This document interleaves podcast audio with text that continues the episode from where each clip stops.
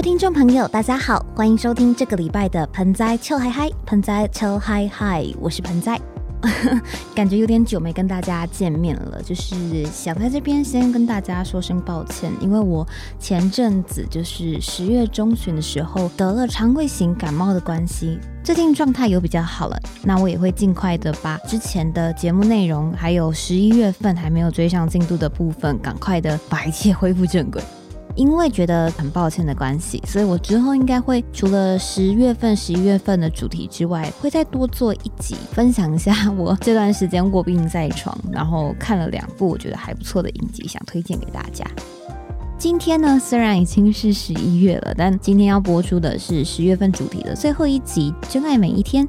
十月份的主题是那些海报被我贴在墙上的电影。不知道大家在看到我十月份主题的主视觉的时候，有没有发现，其实我们在封面上有一些设计的小巧思。其实每一集所推荐的电影，他们都各自有一样或两样元素被融合在封面的构图当中。那十月份呢的电影清单是《熟女鸟》以你的名字呼唤我，他们还有《真爱每一天》，就是今天要播出的这一集。《熟女鸟》的部分呢是封面里面我身上所穿的女主角的校服，还有她的粉红色石膏。以你的名字呼唤我，则是地上散落的乐谱，以及衣柜当中的那一颗杏桃。他们呢是我手上的那一本红色封面的书本，以及今天要介绍的《真爱每一天》，这是电影当中出现一下下的衣柜。而底色的蓝色呢，则是《Call Me by Your Name》的电影海报的底色。那这些小彩蛋呢，其实在我的那个盆栽秋海海的 Instagram 上也有做分享，所以大家如果有兴趣的话，也可以到 Instagram 上去看看。嗯，好，那我们就开场完毕，赶快进入今天的正题吧。今天要推荐给大家的这部作品呢，是《真爱每一天》（About Time）。My dear son, this is going to sound strange, but there's this secret that the men in this family can travel in time. Wow.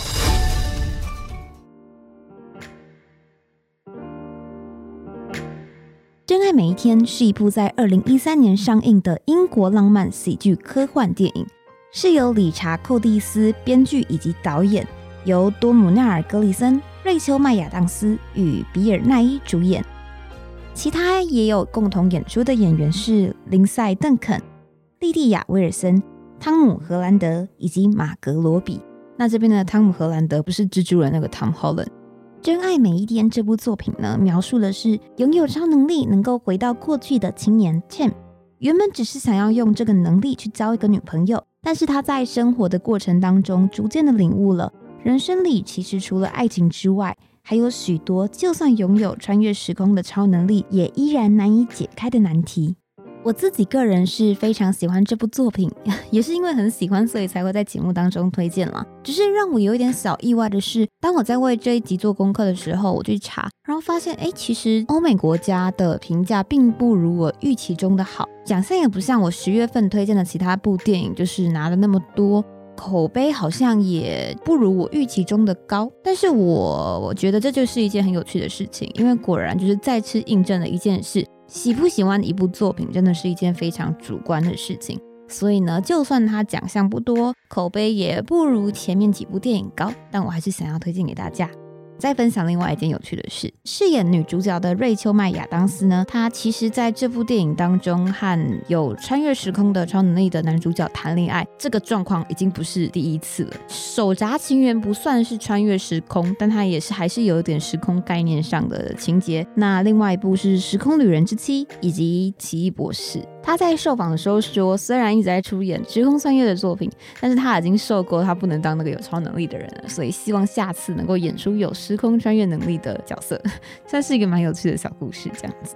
那另外想要跟大家聊聊这个导演理查·寇蒂斯。理查·寇蒂斯呢，是一位非常擅长爱情喜剧电影风格的导演。他有名的作品呢，除了这一部《真爱每一天》之外，还有《BJ 单身日记》、《新娘百分百》、《爱是您，爱是我》、《豆豆先生》。从以上的片单，不难想象出，哎，这部作品应该也会是一部轻松浪漫的爱情小品。但是，我觉得这部电影呢，比起爱情线，我更喜欢它的亲情线以及后面对于人生观念的探讨。在爱情方面呢，我非常非常喜欢他在电影当中刻画出了那种非常可爱的情侣互动场景。像是有一幕我非常喜欢，是呃男主角经常会去女主角家住，所以他们每天要一起出门上班的时候，不断的在同一个地铁站要道别。虽然那一段没有任何的对白，但是你从他们怎么样说再见，然后还有路人的穿着，他们的穿着，他们一直都会经过一个街头艺人的乐团，那那个乐团演唱的歌曲，你们可以感受到那个时节不管怎么变更，他们感情依然是这么的好。就是他们是在做那种旁边的人看了不会觉得讨厌或恶心的放闪，是怎么可以闪的这么可爱？那另外呢，就是我觉得它里面描绘男主角为了追求女主角，为了把握这段爱情是多么的努力，那显得非常的笨拙且诚恳。另外呢，我也很喜欢电影当中。它呈现出了爱情里我觉得最自在的那种相处模式。你就是用你最舒服的方式，可能会被对方看见自己有些坏脾气，可能会被对方看见自己有的时候有点敷衍。但是这种种都是你们这个人的一部分。那可以看见男主角与女主角他们是如何接纳对方的不完美，然后在这个前提之下陪伴对方度过人生中的难关。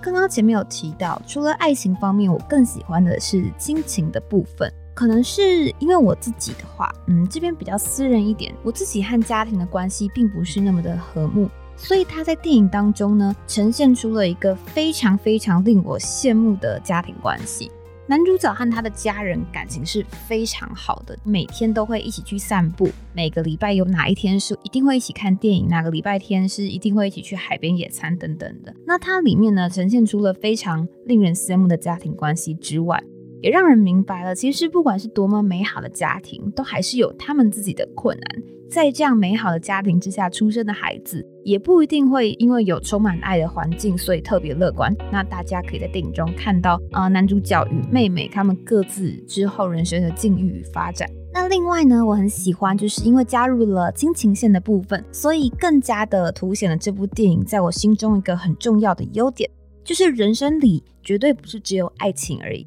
很多浪漫爱情喜剧，我看完之后不会特别印象深刻或喜欢的原因，经常是因为它会让我觉得，哎，男女主角好像除了谈恋爱之外，没有别的事情做，这样子就会觉得有一点失真了。导演在故事当中加入了对亲情的描写，我觉得把整部电影的广度与深度都大大的提升了。最近刚好跟我朋友聊到天，提到了一个以前的一位朋友。他曾经对我说过一段对我来说非常重要的话。他说：“我们人不是因为价值观相同，所以才成为家人的。”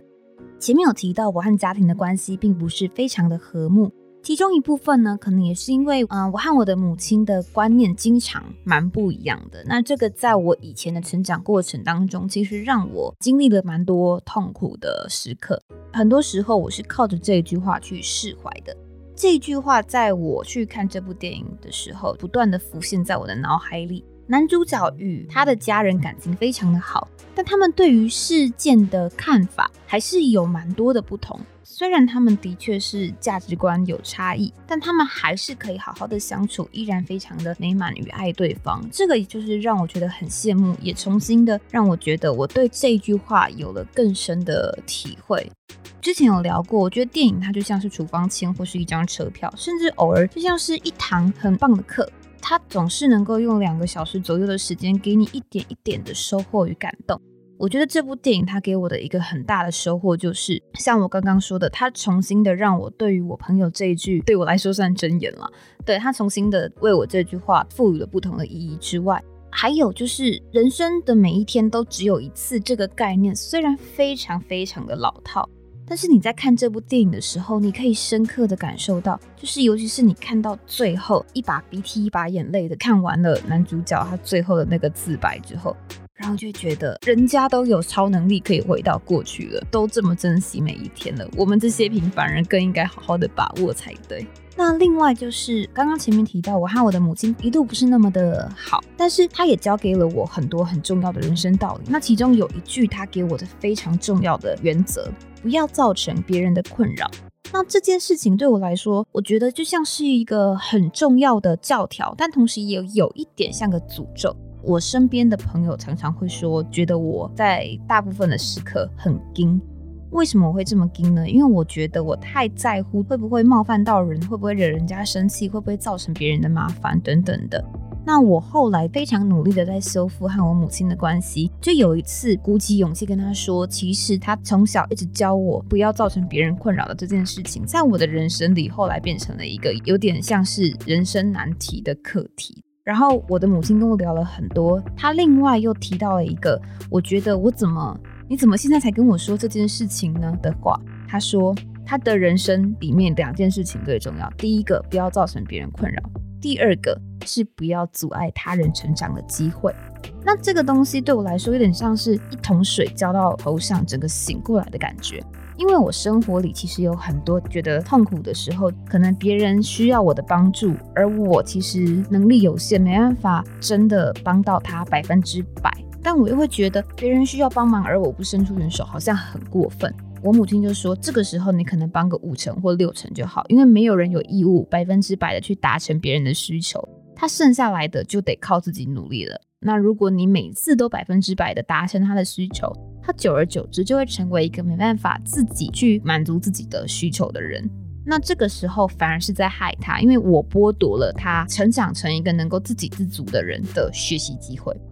这件事情呢，我觉得在这部电影里面也展现的巨细靡遗。”在后面呢，我这边就不能讲太多，因为是吴磊推荐。那后面的确，男主角身边有非常重要的人出了一些不好的事。男主角为了帮助这个人呢，冒着非常高的风险，回到了很久之前的过去，要去改变一件事情。但后来发现，你这件小事最后会影响到你后面一些很重要的事。而男主角呢，不得不在要牺牲自己现在重要的事情，去拯救身边这个重要的人，还是要放手。让这个角色去处理他自己的问题。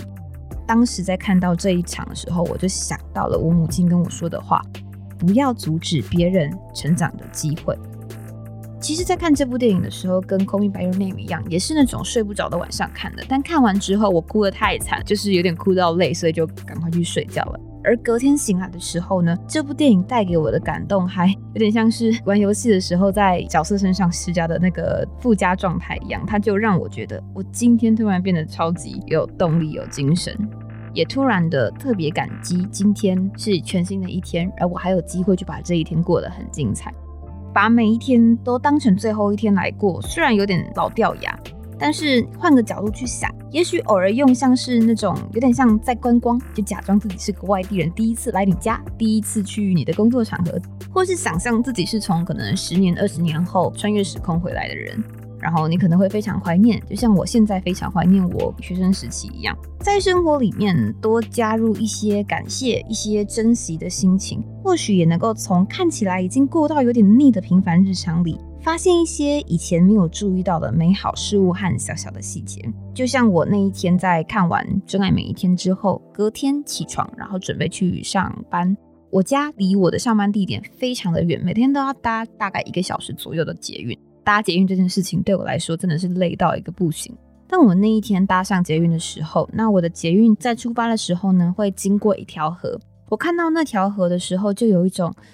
哇。想象一下，我是第一次搭这条捷运，第一次看到这条河，我应该会觉得怎么会有这么漂亮的画面？搭捷运还能够欣赏到这样的风景，简直太幸福了吧！上班路上可以看到这么美的河，这是不可多得的好事啊！我那时候就有点有点苦中作乐的这样想，但突然觉得，哎，其实如果偶尔可以这样想的话，或许搭捷运上班这件事情就比较没那么讨厌了。《真爱每一天》这部作品呢，就在这边推荐给所有就算知道生命有限，但还是会失去生活动力的人；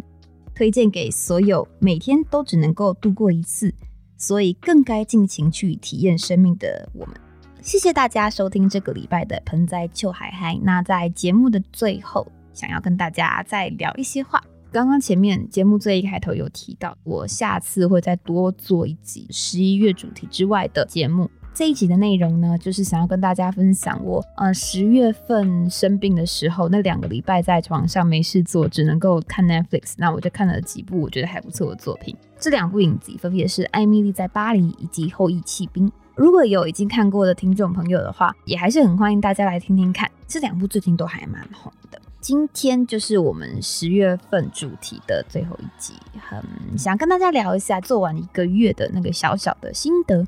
其实我真的是蛮忐忑的啦，因为我觉得之前有说过，我是一个蛮容易分心，而且很容易三分钟热度的人。能够好好的把十月份做完，虽然中间有一些波折，但至少就是预计的四集有做完，我就觉得那种完成一件事情的感觉还蛮让人 感动的。这样，那也想要在这边跟大家说声谢谢，就谢谢你们这一个多月以来的收听与支持。那有些听众朋友有在 Instagram 上面回传一些心得给我，那也有一些朋友就是有用 First Story 的平台提供了一些赞助，我都觉得非常非常非常的感谢。我希望我的内容可以再更扎实，那也希望我的口条可以再更舒服一点。嗯，希望能够以越来越好的品质来跟大家见面。还要再特别感谢帮我绘制了非常可爱的主视觉的木木。他是我非常要好的朋友，那最近好像都在追星，他可能都在画韩国偶像。但大家如果喜欢他帮我画的封面，那喜欢他的画风的话，也非常欢迎大家去追踪他的 Instagram 看他的作品。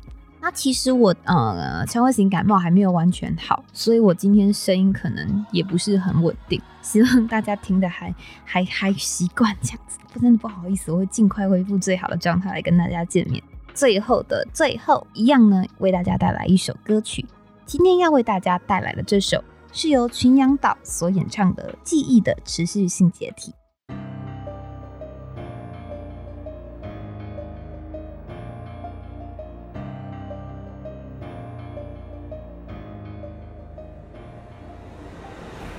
我也问他们说：“哎，就是祥仔，祥仔是我好朋友，是他们的吉他手。哎，祥仔，你们有没有什么活动资讯，或者是有什么工商需要我帮你们宣传的吗？”他就说：“哎，最近好像没有什么活动，都在写新歌。那我们就在这边祝他们写新歌顺利，希望能够尽快的看见他们有表演。这个礼拜的节目就到这边结束了，谢谢你们的收听以及一个多月以来的支持。我是盆栽，我们就下一次空中再会，拜拜。”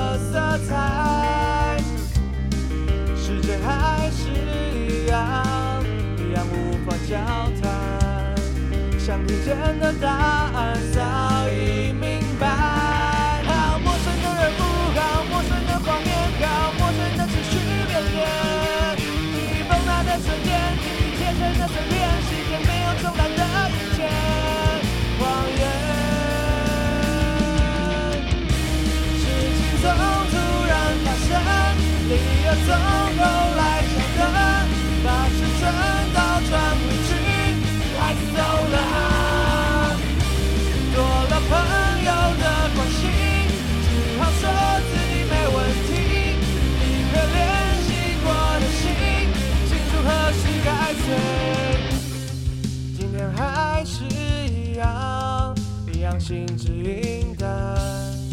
文字还是一样少了情感渲染。